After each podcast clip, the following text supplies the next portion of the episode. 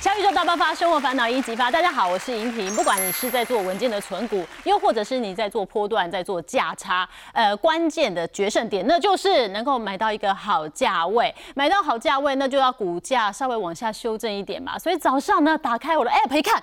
绿油油的一片，碎哦碎哦，开心喽！呃，我属意已久的好公司，终于我有进场的甜甜价。问题的是，你属意已久的好公司，它真的是一个好公司遇到倒霉事吗？还是这个好公司慢慢的要走下坡，你一进场就被割韭菜嘞？今天呢，这个很难的问题就告诉大家，要怎么样捡到一个高 CP 值的好的个股，甚至高 CP 值的 ETF，怎么来做搭配呢？我们请来两位很厉害的老师来跟大家分享。首先邀请黄老师。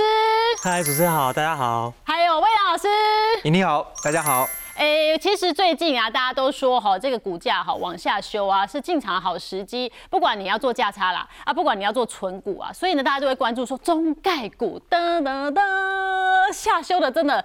非常的有感，那我就赶快上网去查一查，发现黄老师很多人追着你问那两档哦，中珠有没有？日有对不对？哎，他们现在是好公司遇到倒霉事吗？这两只股票你现在会建议大家进场吗？哎，问到直接，不不太好意思讲啊，就是我们台湾上市贵公司哦，就很少没有去中国大陆的，嗯，投资的。那前几年疫情嘛，那业绩大家都不好，就疫情结束之后。就还是不好，就很奇怪。所以疫情已经跌一段，然后疫情之后继续跌，那所以就就是呃很多投资人问我说，哎，那怎么办呢？那如果说你有投资中概股的人啊，就是要分两种情况。那如果说哎像我很多朋友，或者说各位投资人，你有一些朋友去中国大陆，嗯，啊去看，其实很多一般民生消费公司，它的消费其实消费力是不弱的。嗯，呃，像我朋友到大陆去买个面包啊，买个买个饮料都要排队。都要大排长龙，所以是不错，但股价还是跌哦。对，股价还是跌。那一般现在我们状况看，就是中国大陆现在目前开那个工厂开工率不是很高，所以制造业比较比较低迷。但其实民生消费的公司还还不错。哦。那我我是建议大家，你不要单压中概股。嗯。就有些投资人喜欢单压一一种一个市场的股票。嗯。那我觉得这样就不太好了。像我本身是有台湾的股票，也有美国的股票，也有中国的股票。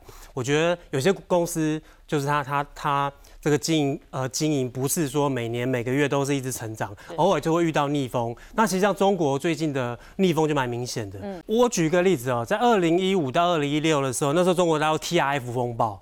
哦，那个衍生商品也是连环爆，像雷曼兄弟那样连环爆，然后造成中国大陆的银行的体系就是有点崩溃。那时候中概股也是跌蛮凶的，那中珠那时候也是跌到很深。但如果说你那时候买到中珠，持有到现在，也都还是赚这样。所以。所以其实是危机也是转机啦。嗯，那那我们看这四档股票好了。我刚刚讲说，中国的制造业可能恢复没有这么快。像日友跟中珠，日友在日友的业务，我大概说明一下，它是两岸都有医疗废弃物和事业废弃物处理的公司，那也都算是龙头公司。在中国北京，现场台在台湾，它是市占率差差不多五十趴，最大医疗废弃物公司。所以说你去医院。呃，看病啊，有什么医疗废弃物啊，针头啊，什么纱布那些都要靠它去回收处理。这样，那中国大陆北京它市占率大百分之七十，也是算中国大陆这个首都北京是市占率最高的医疗废弃物厂。但是它的事业废弃物在中国大陆就不好了，因为我刚刚讲就是中国开工率不高嘛，所以工厂没有垃圾，没有废弃物，所以它就是没有生意就对啦。哦所以它不止没有赚，还亏很多。所以前几年不是因为疫情，医疗废弃物应该是有赚一波嘛？哦，赚很多，赚赚蛮大的。是，然后现在疫情又趋缓。对，它疫情的时候反而跟那个。长荣、阳明、海阳、阳明这个万海一样，对，反而反而变标股，就疫情结束，反而就往下飙了。嗯，那那主要是医疗费就有减少，那那这个是还好了，就是说以后我们上医院都这个这个需求是稳定的。是，那主要是事业废弃物方面，那最近是真的中国大陆是不太好。嗯，对，那中珠的话。那我们知道它是租赁龙头嘛？那在中国大陆，它很多客户也都是制造业，对，所以它可能稍微有点衰退。嗯，那我们看日游，它今年呢第二季的获利衰退七十八趴，那中珠衰退十趴。那我们讲另外讲统一跟鲜活，它是属于民生消费的公司，像统一就是卖面包嘛，卖牛奶、卖泡面啊，这个比较不影响。嗯，那鲜活是中国大陆最大的呃饮料。新式茶饮的原料的供应商，所以也没什么影响。它今年 Q2 的净利成长了快要两倍。嗯，所以如果说呃，你现在持有中概股的话，可能可能要稍微要要等一下，要有耐心啊。嗯，那如果说你说要卖吗？卖会不会砍到最低点呢？跟几年前那个中国大陆 TIF 风暴一样，可能砍到最低点。是，那它恢复可能也没有这么快。那如果说你要买中概股逢低。呃，买的话可能是像民生消费的可能会比较快一点，像统一或鲜活可能会比较好一点，这样。是，所以应该是说分两个阶段来看哈。如果你长期有在稳健的呃布局哈，有购入像日游、中珠，现在卖啊，这个时间点是绝对不好的。对。但如果你是要做波段的话，你现在进场，它也不会 飙到让你有感。是是。所以这个大家审慎评估一下，反而统一跟鲜活果汁会好一点点，对不对？对，统一其实没有什么跌到。那鲜活因为它百分之百的市场都在大陆，嗯，所以。大陆未来可能房地产可能为什么未爆弹啊？那个碧桂园房地产公司可能倒闭啊？可能大家想象说未来可能会什么未爆弹？所以纯中概股它跌幅会比较深，即使它业绩已经这么好，成长两倍，还是跌这样。对，所以心里要有一些准备啦哈。所以应该是说我们要怎么样来做判断哈？这是一个好公司遇到倒霉事，现在进去，就算我是存呢，我不急着用钱，我钱就压在这没有关系。但是我就怕我钱压进去，它是一个往下。直直落的烂公司嘞，嗯，我要怎么判断？对，其实哈，像我二十年前开始存股，我就学华伦巴菲特的股神哈，对，那他一直教我说，这个好公司遇到倒霉事就要买进，嗯，那好公司遇到倒霉事它会跌，嗯，那可可是如果好公司变成坏公司，它还会跌啊，对，那所以到底跌的时候，到底是要买还是要卖呢？嗯，对啊，所以我个人是有个判断方式跟大家分享一下，我举个例子好了，比如说。这个大成普丰哦，大家也都是常呃，大家应该都知道是台湾的卖饲料跟鸡肉、猪肉龙头公司这两家哈。那供应这个肯德基、麦当劳的这个鸡肉，在二零一八年的时候，那时候原物料上涨，哎，油价上涨，那他们呃成这个成本就会上升，所以两家公司的获利就衰退蛮多的。所以大成跟普丰其实跌幅大概都有四五十趴。对，哎，那是好公司遇到倒霉事，还是好公司变坏公司了呢？那应该是好公司遇到倒霉事，是逢低买进的时候。为什么这样说？我要怎么判断？因为那时候整个市场都不好。嗯，今天呃，这个原料成本上升，我要卖饲料，黄小玉都上涨，我成本上升了。嗯，那我我成本上升，我获利自然就会衰退啊。对，又不是说我只有大成普丰，我成本上升，那你你其他公司福茂油统一，你卖饲料成本就下降，没有嘛？是大家都成本上升，所以大家都不好。就好比说，呃，两三年前疫情，嗯，好，疫情你不管是王品也不好，瓦城也不好，嗯，对啊，你你每家餐厅都不好啊，对，那就是大环境不好。是。那现在假设没有疫情的情况下，哎，只有你一家不好，别人都很好，那那你就有问题了。所以我举个例子，就是说大成普丰二零一八年股价都下跌，获利衰退，那个就是好公司遇到倒霉事，绝佳买进的机会。因为等到因为原物料不可能永远无限上纲，一直上涨嘛。那后来呃下跌之后啊，那他们获利就衰退了。嗯，啊讲错了，获利就就就恢复了。然后虎峰现在涨了一百块，那大成也是股价创波段新高。那这个是好公司遇到倒霉事的例子。好，嗯，那另外例子是说好公司可能变成不好公司了。哦，对，就是一样的时间点把它拉出来看，跟你同质性的公司，对，人家如果是在成长，对，同一个产业，嗯。大家都没问题，都很好。现在都没有疫情，大家都很好。对，那只有你不好。我再举个例子好了，比如说现在没有疫情，哎，每家饭店生意都好，只有你不好。哦，那个是有问题，请自己检讨。对自己检讨。那说疫情的话，大家都不好嘛？是。好，那这个就是说，正常情况下，一家叫三林水，一家叫昆鼎，他们的业务都有一个呃有一个重复的，就是呃做水务方面的，就是再生水厂或者说污水厂。好像我们台积电啊，可能需要用水量很大，叫做再生水厂。哎，结果昆鼎啊，就得到很多再生水厂的标案，那三林水就没有。就同样的业务，同样的产业，那大家都很好，只有你不好。为什么订单你拿不到，人家就拿得到？可能就是好公司，人家就能赚钱，就赚不了钱。对，嗯，这时候你就不要看它股价往下掉，哟，三零水往下掉了就进场，其实它正在衰退。对，所以结论就是说，刚刚大成股份往下掉是可以，哎，慢慢逢低慢慢买。可如果说你你的公你的基本面恶化，但是跟你同产业的公司基本面是成长的，嗯，那你可能就是有问题这样。对，好，这个可能可以当帮大家示意一下，如果你要买进中概股啊，或者是你在观察这个到底是对好好公司遇到倒霉事，不是说跌就可以买的。对，好，那这个时间点，魏良哥有没有推荐这个高 CP 值的个股？让大家稍微做个功课。好，其实获利的王道就是好公司，然后搭配便宜的价格，也就是我们谈的 CP 值。希望呢预期报酬要高，预期风险要低。不过呢，不同类型的股票其实评价的准则应该也要有所区隔。那我这边呢举几个例子来看看哦。首先呢，如果是稳定成长型的公司，那我会建议，当然就是用呢市场最多人在观察的本益比哦，因为这个的确是非常实用的指标。那简单来讲，本益比就是呢股价除以 EPS 每股盈余。那我们其实用一个比较口头方式来形容哦，本一比代表你投资一档股票。回本所需要的年数，对，所以稳定成长的公司呢，如果本益比越低，就是你投资回本的时间就会越短越快，所以代表你就是买到呢物超所值的公司。嗯，所以这边我待会会举例哦，用这个大家很熟悉的公司钱柜为例子哦，来看看为什么现在值得留意它。那第二个呢，啊是所谓的股价现金比，这个其实就比较少人在谈。是，那我觉得这种呢，真的是要遇到哦，大到不能打。大到不会倒的公司，然后呢，这个评价模式它是用直接股价来除以每股现金，代表什么意思呢？哦，如果一档股票它现在的股价比它账上的每股现金都还低，这个几乎已经是跌无可跌的情况。那为什么会跌这么深哦？有时候就是筹码实在太凌乱，所以杀得很凶，或者是说市场呢？极度悲观的气氛，可是这应该不会是属于一个常态，所以我觉得如果遇到产业龙头型的公司，毕竟它不会倒，然后跌到这种状况之下，只要你拉长战线来看，我觉得买进是不会吃亏的。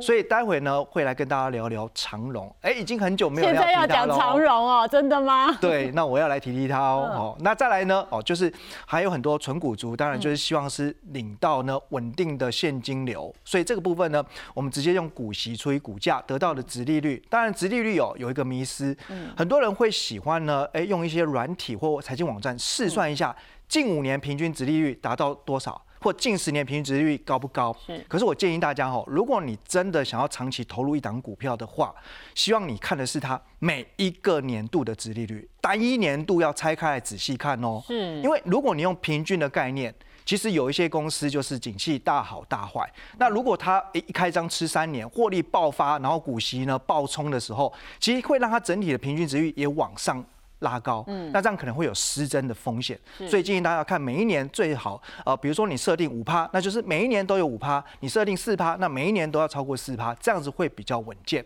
好，那我们就来呢举几个例子来看看哦。刚才讲到呢，其实成长股的部分哦。那其实你既然讲钱柜呢？对，钱柜为什么值得我们来留意哈？因为前几年发生的疫情，很多公司呢都是那些大家民生消费或你常常去光顾。你常常去贡献营收获利的公司哦，不不管是像旅行社的雄狮，或者说饭店的精华，还有八方云集、亚洲藏寿司，那这些都是所谓的疫情的受灾股。不过现在都变成了疫后复苏的受惠股啊，那股价也涨上去了。好，那我们就来做一个呢超级比一比了。大家看看二零一九年上半年 EPS，也就是所谓的疫情前他们的获利水准，跟今年上半年的获利水准来看，的的确确哦哦，大家都走出了疫情。的阴霾，然后呢，获利呢，要么就接近疫情前的水准，甚至呢，有蛮多公司是已经比疫情前的获利还要来得更高。好，可是重点在于呢，股价好像都已经充分反映了，甚至有点过度反应。因为你如果从今年的高点跟二零一九年的股价高峰来相比，哇，超过了很多哎。我举例来讲，雄狮，你从九十三跳到两百零一哎。对，所以说哎，大家好像对于这个呃疫情后好像这种出国旅游潮有一点。期望过高之后投射在股价上面了，所以其实这边再再去做追价，风险真的会高。那类似的情况哦，大家就可以去啊评估一下。你现在如果有看到一些所谓的哦这种内需消费或疫情受惠股的话，要注意一下。但我提出哈钱柜来看，首先呢，大家看疫情前它上半年二零一九年是赚六点三。那今年上半年它赚五点四二，其实已经接近了哦，还没有完全恢复是没错。可是呢，如果我们来跟同业比一比哦，相关的产业公司里面，其实呃钱柜上半年 EPS 是非常接近精华。金华赚五点五四，可是你看哦，金华今年最高股价涨到三百三十八点五，钱柜呢今年最高点也不过一百一十七点五，那最近还在大概一百元上下，所以它明显是偏低的。而且如果跟疫情前自己的高点来比，它曾经来到两百二十四元，所以就目前我们看哈，今年如果呃没有什么太大的变数的话，钱柜应该呢它的每股盈余。渴望在全年突破十块钱。所以你买在一百元附近，等于是十倍本一比。那就我们刚才所讲的这个概念哦，其实只要公司获利呢，不要再碰到什么疫情的二点零、三点零版本，那稳定往上的话，其实十倍本一比就是你投资它十年，你就可以完全的回本。那再加上哈，其实钱柜的营运模式在台湾是无可取代。还有就是呢，它的。呃，所谓的我们讲呃 KTV 的分店，有一些都是自有资产，很早期就买了。这我不知道哎，对，我以为它就是一个地方唱歌哎，所以他他连那个呃店面都是买下来的。对，所以如果你让它真的是做一个所谓资产重估的话，这个每股净值还会大幅度的提升哦。所以我觉得大家呃想想看哈，很多办公室同事大家约去钱柜，不管是唱歌。喝酒吃饭，其实都是在贡献它的营收跟获利。真的，所以疫情后，你说它是一颗钻石，对不对？对，疫情之后最后一颗钻石。最后一颗哈，大家可以观察一下钱柜哈。对，好，那再来呢，要聊这个航运股哦，要有点勇气啦。哈，这个两年前哈，这个货柜航运最高峰的时候，有很多水手。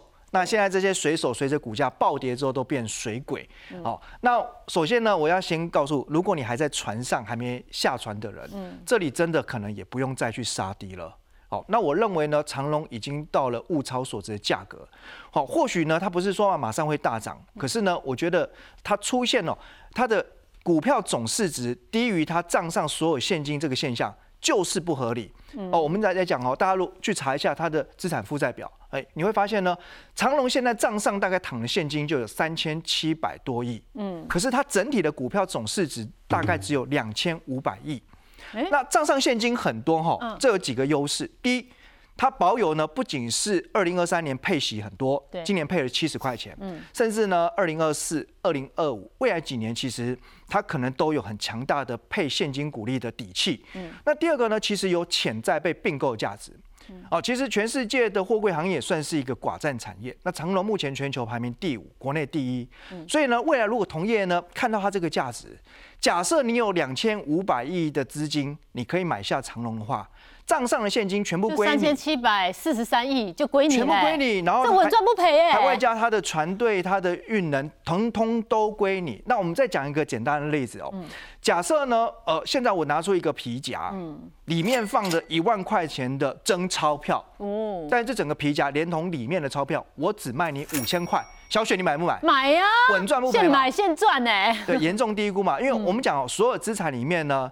最真金不换、最值钱的其实就是现金，它最没有任何被高估的疑虑。好，而且我们在比经营能力来看哦，同样货柜三雄，现在真的有两只拍谁啦，变趴趴熊了。哦，大家如果看一下哈，这个呃，我们讲啊，疫情因为是行情是史无前例的暴涨。哦，那现在没有那么好了。可是呢，长隆今年上半年赚了四点七九元，疫情前二零一九、二零二零年它分别呃算了零点零五跟零点五七元。嗯，所以它现在呢，经过了疫情。这种红利消失之后，它的获利能力是大幅度的挺进。但你看看同业，阳明的部分呢，现在已经亏钱；万海的部分呢，也是连亏三季，而且都比疫情前的获利水准大幅度的下滑。所以，真的所谓路遥知马力，哈，这个有时候经过了一个景气的变化考验之后，竞争力越强的公司，其实我觉得是。越能够呢，啊，在赢在未来的终点线哦。不过我觉得啦，如果你真的认同这一段分析，那我不是鼓励说，啊，大家赶快去，好像要短线交易，又要又要把航运股当成是一个可以冲浪的标的。我觉得，如果你真的愿意，哦，至少看它一到两年，那未来这个景气哦，最快在二零二四年的确会开始复苏向上。是哈，我们从股价现金比就可以看出这个端倪哦，可以这样子在观望。那接下来大家最关心的就是金融股了。金融股 CP 值高，你竟然是挑中信金哎？好，那这个其实呃一目了然了吼。那我们如果找几档呢高人气金融存股的标的哦来 PK 一下，那除了中信金，像玉山金也很多人喜欢存，哦，那包括像兆丰金或元大金，其实很明显可以看到哈，如果以今年前八个月的 EPS 来看的话，中信金赚了二点二六元，那中信金其实它在这几档人气金融股里面。就是第一名嘛。事实上呢，如果把它跟所有国内呃所有金控股来比，十四家当中呢，它也仅次于富邦跟国泰。那我们姑且不讲那两家，在所有以银行为主体的金控里面，其实中信金获利就是第一名，Number One。但重点是哦，你看兆丰金。赚一点七九元，中信金赚二点二六元。嗯，但问题是在于呢，股价的部分，兆丰金还高了一个头，哎，嗯，领先了十几块钱，所以呢，很很显然就是中信金是被低估的。哦，那或者如果我们跟玉山金比，因为这两家公司。股价目前差不多，对。可是玉山金前八月赚零点九亿，哦，甚至不到中信金的一半。那再加上吼，既然今年的获利大幅度的啊成长的话，那明年的配息理当就是呢只进不退，会比今年更好。嗯，我们如果用二零二三年所配发的一块钱。保守的基础来算，现在它殖利率都有四点一九。那如果明年的配息比一块钱还高的话，那代表殖利率呢可能有做四万五的潜力哦。所以我认为呢，相对的呃，现在这个位阶来看，中信金应该是在金融金控股里面 CP 值非常高。对哈，从殖利率这样子来做判断哈，所以大家可以看，如果你要做稳健存股的话，尤其是金融股的话，可以做一个参考的方向。哎，要说到存股的话，其实有些个股啊，真的很值得大家讨论哦。如果以存股作为主目标的话，华伦老师，我要减甜甜价。那现在有什么可以让我们存股族参考的几档股票？好，那我们先复习一下。好，这我是学巴菲特啦，就是他有一些存股条件。那我喜欢选龙头公司，嗯，好，就是大者恒大，富者越富嘛。那这个公司的产品必须要简单，所以我比较喜欢，就像卖面包的，刚卖果汁啊，哈，就是比较简单的公司。太复杂的高科技产业可能比较。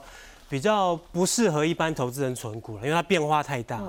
那第三个要可以涨价，然后受景气影响比较小一点。所以像刚魏阳讲说，这个货柜三雄可能景气变化可能稍微大一点，可能就是我可能就会比较怕。但是。但是刚刚讲说，呃，经过这个疫情的洗涤，呃，这个磨练之后，发现长虹是最强的，对不对？我回去再参考一下。但是如果握了一手这个阳明的话，要出脱吗？应该要哦，要哦，因为大者恒大，富者越富，所以还是要太弱换强。是，好，可以调整一下，调节一下，这样。对，没有不景气，只有不争气啊。对对，那公司过去要稳定，要稳定成长。嗯，然后最后一个。就是毛利率要二十趴，营业利率十趴，股东权益报酬十五趴这样。对，好。那目前我我们用这严苛的条件来帮大家，还有在慢慢买进的，或者说或者说比较比较适合的。嗯。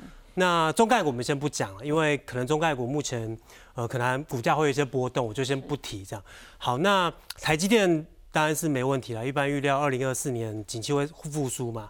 好，那普丰刚讲过，就是全台湾最大卖饲饲料、鸡肉、鸡蛋这些的供应商。那德麦就是台湾呃卖烘焙原料最大的供应商。所以在外面面包店吃面包啊，或吃什么蛋糕啊、太阳饼啊、凤梨酥，好，甚至意大利面都是它德麦的供应，它覆盖率大百分之九十。好，百百分之九十，所以几乎都是他的客户。那昆鼎刚才讲过，是台湾最大的这个呃废弃物焚化发电的公司，啊，跨足资源循环领域，最近股价是比较强一点。那中保就台湾最大系统保全公司，中心保全，所以你去银行办事情啊，或很多公司、学校都是用中心保全系统，ATM 都是。对。那并且跨足智慧城市、智慧建筑。那电信股因为本来五家嘛，现在马上要变三家了。那刚 iPhone 十五销售状况也不错，很多消费者资费方案都是四九九、五九九，现在都一三九九了。所以电信公司预期未来几年的获利也会慢慢成长。只不过股价它市值就他们的呃电信股的这个股本比较大，市值比较高，所以。是没有什么爆发力，但是如果说你定当定存股，每年领股息是没有问题的，而且未来几年它五 G 渗透率会越来越高。那这几档股票，我当然也没有那么大的雄心壮志，全部都可以来记账哦，所以我们把它看进去好了。就德麦来讲的话哦，德麦现在真的是一个不错的买点嘛？呃，因为它获利哈创新高，然后股价没有什么动到。刚刚那个魏阳讲说，哎，钱柜是这个疫疫疫后受惠概念股最后一个钻石哦，就股价没什么动。那我这个同样的概念就是股价没什么涨到啊。那个王品瓦城啊，巴苏多西，呃，亚洲藏寿司是不是？嗯，都涨翻天了。对，哦，精华对，那这个没什么涨啊，因为它是供应王品，供应呃一些西点啊后中中点的面包店的一些原料。嗯，像我们去餐厅有些。就是呃吃一个套餐一个 set，到最后有甜点嘛，都是这家公司供应的。那它除了台湾市占率绝对超过一万家，覆盖率百分之九十八之外，它转投资中国，其实今年获利也不错。然后港澳、马来西亚、印尼、美国获利都是慢慢成长的。然后它的美股盈余我们看一下，因为我想我刚才有个存股条件是过去五到八年它的获利要稳定成长。是那我们看一下它过去呃接近十年的 EPS，嗯，啊看 EPS 可能不太准了，从十一点四二、十三、十四、十哦到到一百零六年好像 EPS 有稍微衰退，其实不是，因为它有配股，配股一块的关系，所以可能因为股本膨胀，所以 EPS 稍微衰退，但获利还是成长的。是，但是因为它成长力实在是够强了，所以就算经过两年的配股，它的 EPS 哈、已经稀释之后的 EPS 还是成长。去年呃前两年疫情 EPS 都是持续创新高，十六点一九跟十七点零九。那今年上半年的 EPS 已经超过九块了，哇，所以全年哈、就是它下半年的业绩会超过上半年，所以获利超过去年的几率是高的，所以配息也会配股配息，明年也是会，应该是会超过去年，也是呃几率是高的。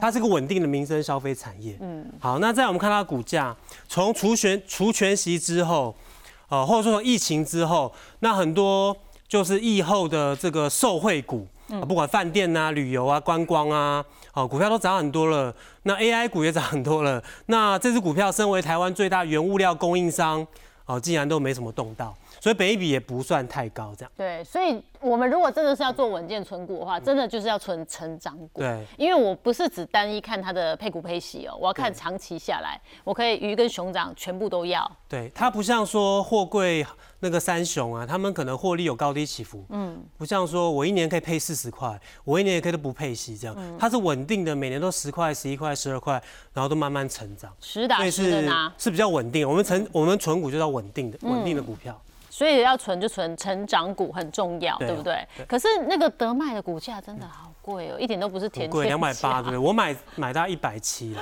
这么好，对啊，就是可可是吼，那股价有时候高并不代表贵啦。嗯我举个例子好了，就是说，哎、不知道大家有没有去过保雅？应该没有有去过，也有听过啦。嗯 对，就是你不去，你女朋友、你老婆也会去嘛？嗯，女生比较会去。它股价五十块的时候，台湾只有四十家，嗯，可是现在股价五百块，它四百家，那凭什么它不能涨到五百？它四十家的时候，股价加速变50十十倍了，那股价凭什么不能变十倍？对不对？我一家如果赚十块，那我我我如果说我现在呃加速十成长十倍，那我获利不就成长十倍，股价不就成长十倍，配息不就成长十倍？所以说你如果觉得五五百，我我用保雅做举做举例啦，比如说你觉得保雅五百块很贵，一张要多少钱？五十万。对呀欸，可是我口袋只有五万怎么办？我只能买一百股，对啊，那你就想着说，呃你只买到台湾呃台北的保养嘛？你新竹、桃园、嘉义、屏东、高雄，保安雅不是慰自己我的嘛？我只投资你中部以零股只有北啊，台北的嘛？那买两百股，那桃园的保养是你的嘛？是你买到三百股，那就是新竹的保险是你的。你买到一张，就全台湾保险都是你哦，的。所以德曼也是嘛，其实就是同样的例子就是覆盖率九十趴，我对现在只能买零股，我就对，只他以前覆投盖率只有三十趴，只有四十趴。他以前的客户只有五千家，现在一万家。是所以它 EPS 跟获利都成长，那凭什么股价不能涨？所以股价高不代表贵，要看它基本面，它的殖利率啦，其他值利率是一样的啊。是对，啊，它可能股价一百块配五块，我多开那么多，店那，股价两百块配十块，还不是都是五趴，是一样的意思。所以他客户已经是全台湾都在他手上了对，那有什么理由它不涨？对对，那你要说贵吗？它继续持续稳健的做，它只会在成长。对所以这个判断这个价格甜甜价这件事，不是只是看，哎，当初我明明看才一百七。一百七他买的，为什么我要买两百多，对不对？就是自己要做一些评估啦。